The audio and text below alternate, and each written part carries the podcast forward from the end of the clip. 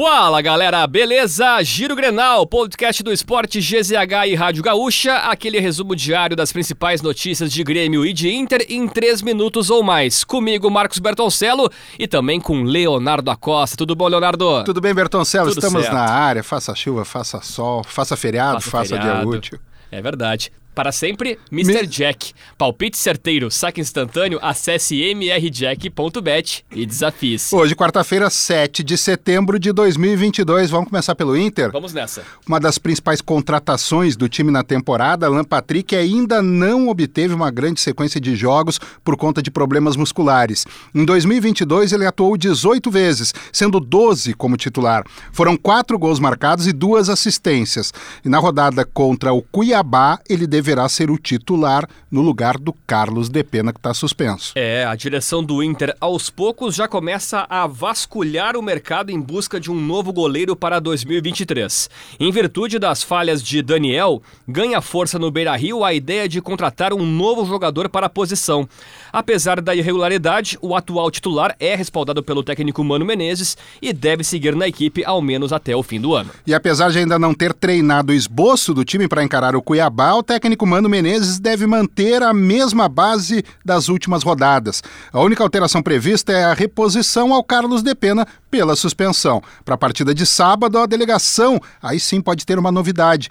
Mikael sendo relacionado pela primeira vez após a eliminação para o Melgar na Sul-Americana. Agora vamos falar de Grêmio. A segunda atividade orientada por Renato Portaluppi nesta quarta-feira teve uma sessão especial para aprimorar a tomada de decisão dos jogadores durante os jogos. Atitudes rápidas, ultrapassagem, troca de passes e agilidade eram as intenções do trabalho. Os próximos treinamentos servirão para a definição da escalação. E com o retorno de Renato, quatro atletas devem receber mais chances nas últimas rodadas do Grêmio na Série B.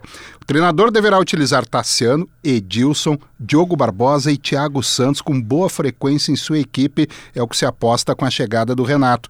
Já nessa rodada, a principal mudança cotada nos bastidores é a entrada de Tassiano na formação inicial. Com isso, Campas pode estar perdendo espaço. Em busca da vitória diante do Vasco da Gama no próximo domingo, o técnico Renato convocou os torcedores para comparecerem ao estádio. A Arena Porto Alegrense, que administra o estádio, ainda não divulgou uma parcial de público, mas o Grêmio trabalha para receber cerca de 40 mil pessoas. Este também será o reencontro dos gremistas com Renato Portaluppi.